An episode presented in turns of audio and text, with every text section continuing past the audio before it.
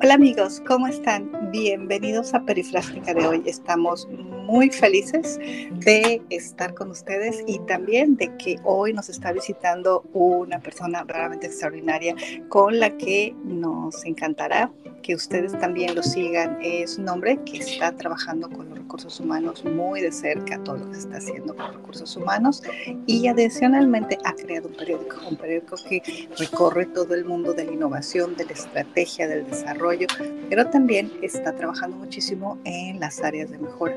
Y además eh, está gestionando la posibilidad de poder crear alianzas internacionales con diferentes organizaciones, diferentes eh, procesos y también nos ha estado contando que tiene muchísimas ganas de poder vincularse al mundo internacional global de los recursos humanos. Le quiero dar la bienvenida aquí a Perifrástica de hoy a nuestro, a nuestro querido, querido, querido y eh, muy buen amigo Alfonso Merino. Alfonso, bienvenido, bienvenido a Perifrástica de hoy. Un placer, Caro, un placer estar aquí con vosotros.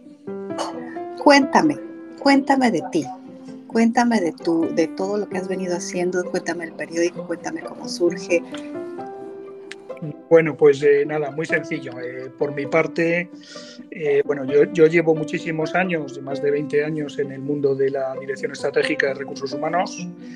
he pasado por distintos sectores y distintas compañías a nivel nacional. Ahora estoy en, Head of People de PADOC a nivel europeo pero la idea, lógicamente, es seguir dentro de la línea de dirección estratégica y seguir trabajando y aprendiendo, y aprendiendo de ello.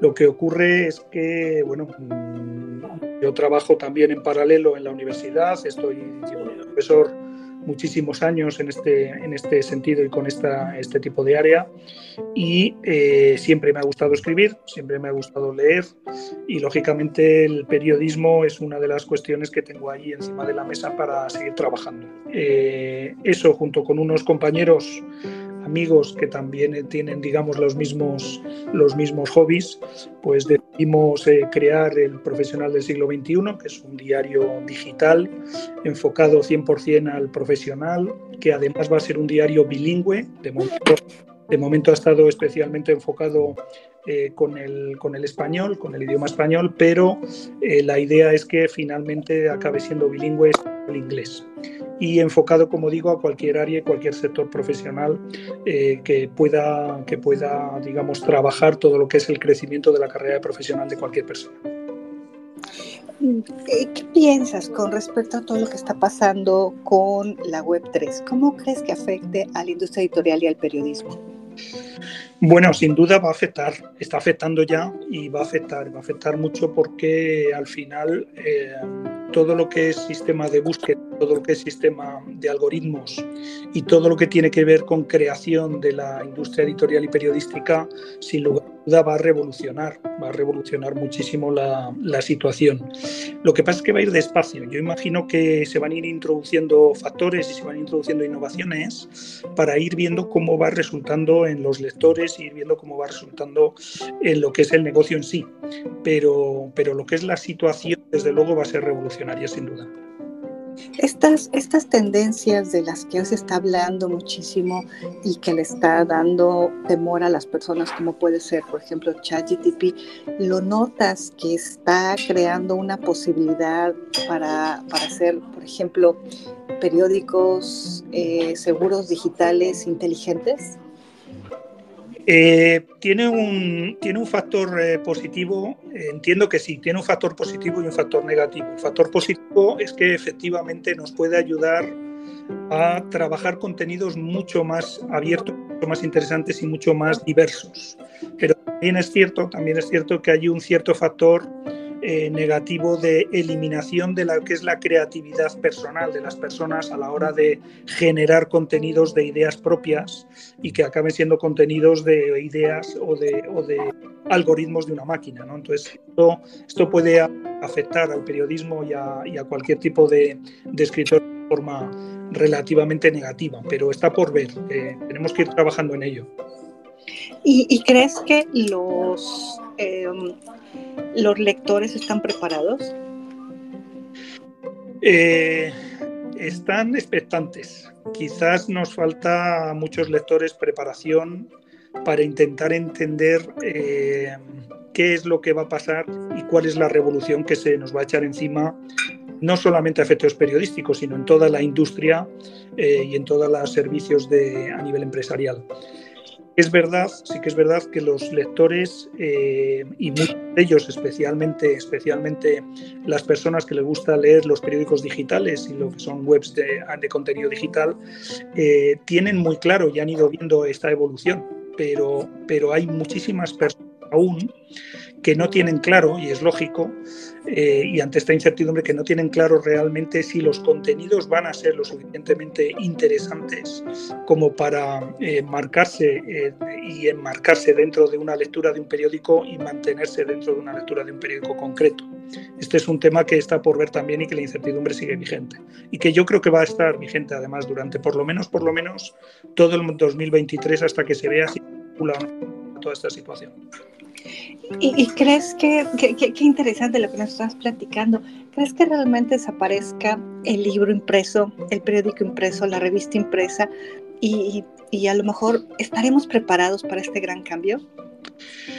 Yo creo que, el, mira, eh, hace unos días leía que, ha habido un récord en venta de libros en, en los últimos meses, al menos aquí en España. Eh, libros impresos.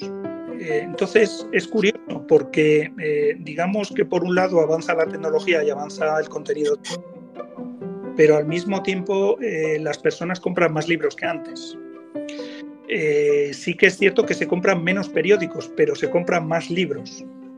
Esto significa que, hay muchísimas personas que le gusta mucho el papel y yo creo que de momento va a seguir subsistiendo y avanzando la tecnología digital y el contenido digital, pero sin perder el papel de vista, al menos de momento, por lo menos durante esta década, durante esta década seguro que no.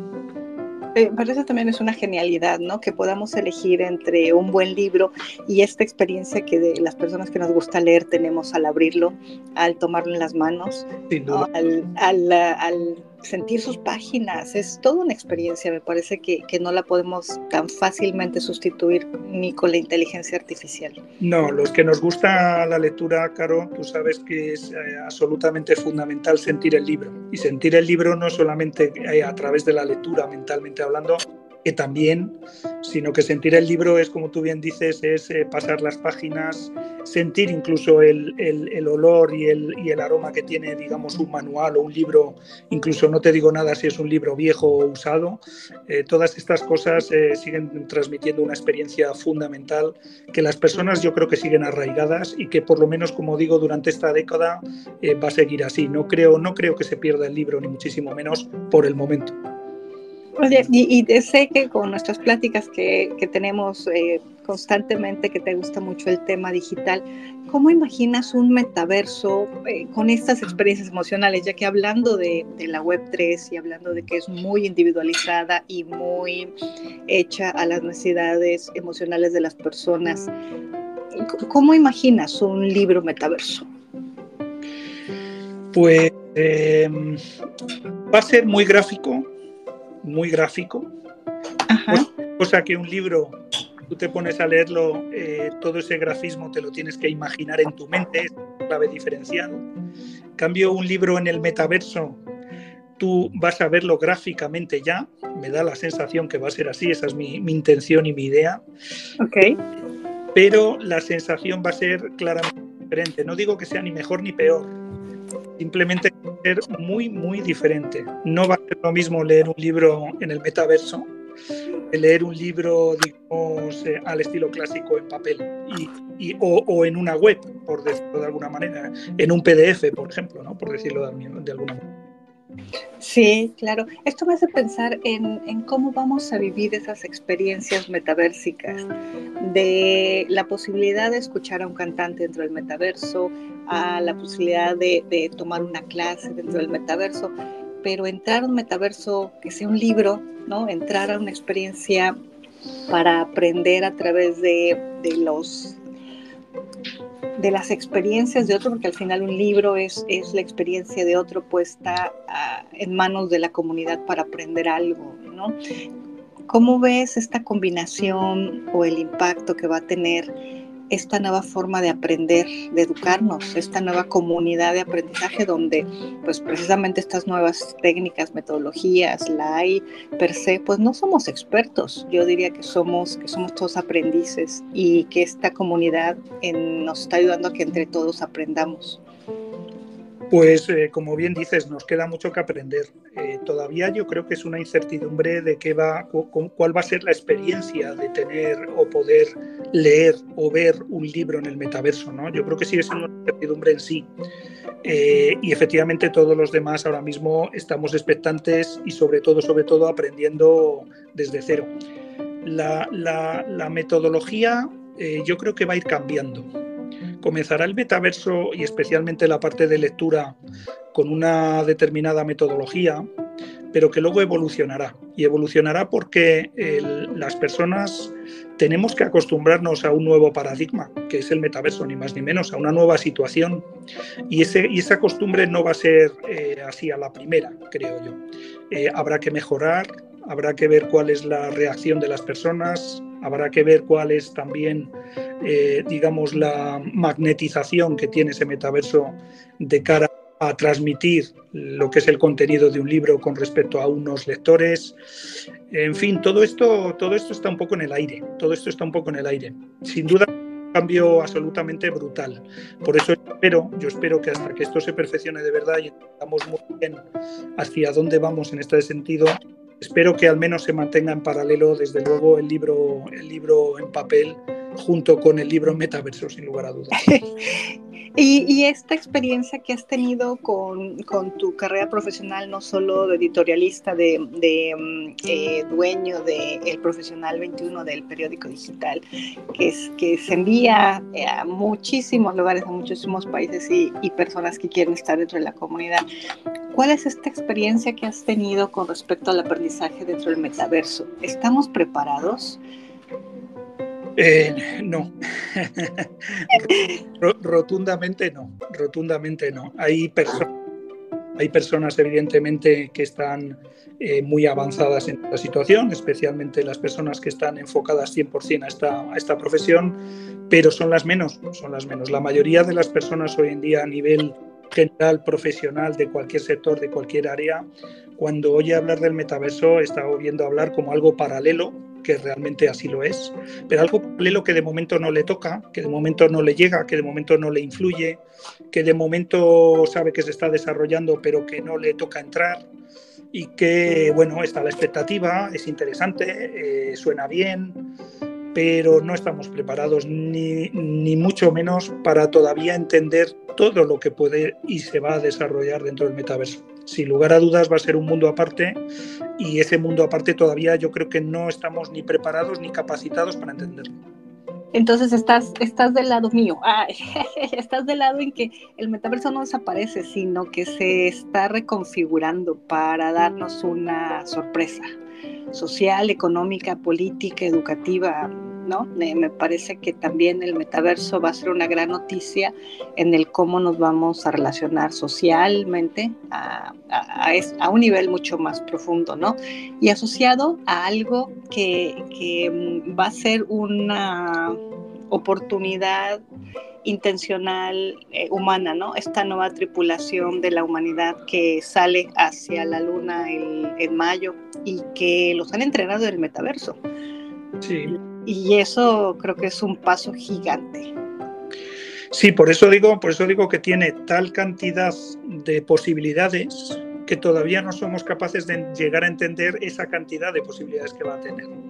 Y por eso hasta que no lo vayamos, eh, digamos, descubriendo por nosotros mismos, eh, todavía nos parece como algo eh, lejano. Cuando en realidad está aquí y tú lo sabes bien, que esto está, está aquí mismo y ya se está trabajando aquí mismo y ya se está moviendo mucho dinero con el metaverso. Muchísimo, muchísimo. Em, estamos siguiendo algunos periódicos, por ejemplo, y ya eh, la entrada de periódicos y revistas, tenemos también trabajando ya con editoriales listas para sus primeros minteos, eh, sus primeros NFT, sus primeros soul bones. Y, y creo que esto va a traer una recomposición bien interesante económica y va a darle un impacto fuerte a las economías, ¿no? Sin duda, sin duda. Lo que pasa es que, como digo, yo creo que queda eh, para que le llegue a toda la población y la población entienda que esto ya es una nueva forma de vida, yo creo que eso aún le queda un poco. Le queda un poco. Es decir, eh, esto avanza por dentro, avanza en paralelo, avanza de una forma además muy rápida, pero al mismo tiempo, al mismo tiempo la población en general, en las empresas en general, todavía no están en este tema. Todavía no están en este tema. Salvando excepciones, todavía no están en esta situación. ¿Te, ha tocado entregar, por ejemplo, certificados, tokens de mm, capacidades o de habilidades en las empresas? ¿Te ha tocado entregar certificados, tokens por eh, que la gente participó en algún curso dentro del metaverso? ¿Ya has estado tú dentro del metaverso? He estado dentro del metaverso, me he perdido, por cierto. me he perdido totalmente, pero es muy, muy interesante y efectivamente nos ha tocado dar algún token, algún certificado token en, este, en esta situación. Pero es muy, muy interesante. A mí me gusta mucho todo lo que es tecnología, la vivo, la vivo totalmente y eso que sé muy poquito, soy un, un neófito en esto, pero, pero es muy, muy interesante y muy, va, va a ser muy interesante desde luego en los próximos años sin lugar a dudas. ¿Tú crees que, que, este tema, por ejemplo, de la economía educativa dentro o ayudándonos de los tokens, va a darnos un, un gap o estamos en el hype, eh, la, la, oportunidad de crear estas certificaciones que validen, que sean transparentes, honestas?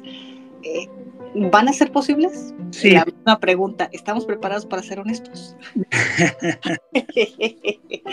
bueno, me, lo pone muy difícil.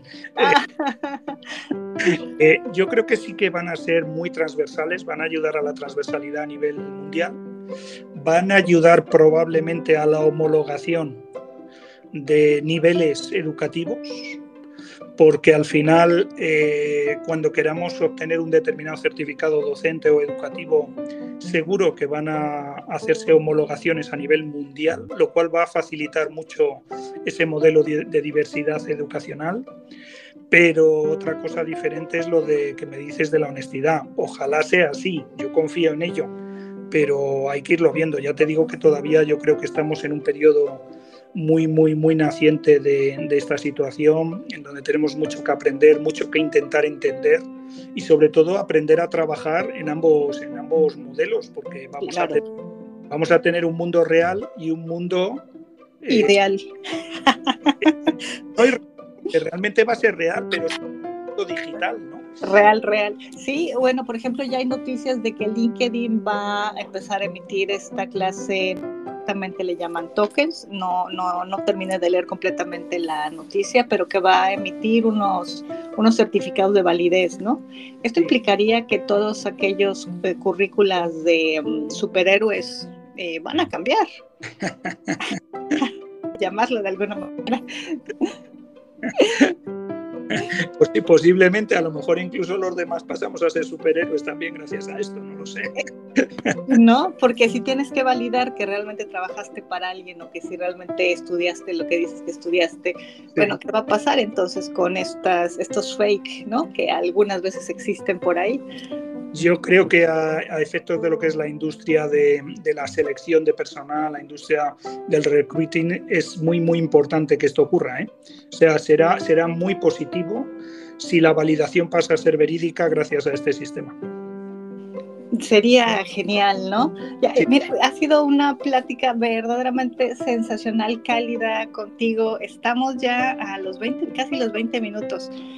¿Qué recomendaciones nos das? ¿Qué, qué, en qué nos fijamos para este futuro que ya está aquí? ¿Cómo utilizamos las herramientas tecnológicas? En fin, tu visión de este futuro presente. Pues mira, Caro, eh, de alguna manera dejamos el siglo pasado, el siglo XX, yendo en un tren de mercancías. Eh, cogimos el siglo XXI con un tren de alta velocidad y ya estamos pasando a que ese tren de alta velocidad eh, incremente o duplique la velocidad con el que empezamos el siglo. Eso significa que o cogemos el tren de alta velocidad todos dentro de este mundo digital y dentro de este nuevo paradigma, eh, o desde luego el que no coja el tren se queda en la estación y el que se quede en la estación lo va a pasar mal. Es decir, tenemos que ponernos las pilas en todos los sentidos, en todos los sectores, en todos los, los países, para precisamente mmm, poder abarcar la capacidad y la innovación tecnológica a la que estamos llegando de una forma además vertiginosa. Fíjate, solamente por terminar, Caro, sí.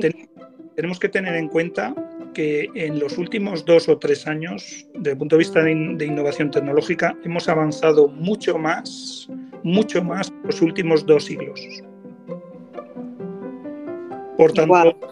eso es impresionante con eso, con eso te he dicho bastante. En dos años hemos avanzado mucho más que en los últimos dos siglos. Eh, por tanto, la velocidad es la que se mueve, es la que mueve el mundo hoy y por tanto cogemos esa velocidad y nos apuntamos a esa velocidad y cogemos dicho tren o perderemos o perderemos el ritmo. Eh, eh, tienes, me parece que tienes toda la razón y que nos hemos quedado un poco atrás, ¿no? Así es, así es. Y, y, el reto es cómo, cómo por lo menos pues nos paramos en la estación, aunque sea verlo pasar, porque ni siquiera hemos llegado a la estación, me parece, ¿no? y, y, eso nos va a costar muchísimo, muchísimo trabajo y también mucho tiempo, ¿no? Invítanos a ser parte del periódico. Pues eh, mira, es eh, muy sencillo. El periódico precisamente está abierto a, cualquier profesional de cualquier área y cualquier sector a participar con un artículo, una columna o con un podcast también o una incluso eh, una videocall con una entrevista para que sea capaz de contarnos, de expresarnos sus experiencias, sus conocimientos y sobre todo sus consejos desde el punto de vista del sector, desde el punto de vista del futuro en el área que está trabajando. Con lo cual el periódico es abierto a todos los profesionales a nivel mundial, porque como digo va a ser un periódico bilingüe y por tanto vamos a tener toda esa capacidad para poder trabajar con cualquier persona, esté en el sitio que esté y se dedique a lo que se dedique. Muchísimas gracias, pues ha sido un gusto, una felicidad tener aquí a Alfonso Merino, Head de People Europa. Igualmente. Eh, Paddock y que además es director del Profesional del Siglo XXI, un periódico que es genial, no solo porque nos ha invitado a escribir, se lo recomendamos mucho, no van a encontrar de verdad puntos de vista de todo, de todo el mundo, con gente verdaderamente experta, profesional, unos artículos que además son como, a mí me han parecido muy fáciles de leer, eh, compartir cápsulas ¿no? de información el formato del periódico les va a gustar mucho, es muy, muy ágil, muy simple de leer y eso también ayuda a que los demás queramos participar. Muchísimas gracias a Alfonso Merino que nos ha acompañado aquí en este podcast de la Web3 y el mundo editorial. Yo soy Caro Salazar, directora de Thinking Sweden y estamos aquí en eh, Perifrástica de hoy, el podcast de Design Thinking. Muchísimas gracias, Alfonso. Un placer, Caro. Un abrazo fuerte. Gracias a por habernos acompañado y recuerden seguirnos en todas las redes sociales y nos vemos para el siguiente podcast. Adiós a todos.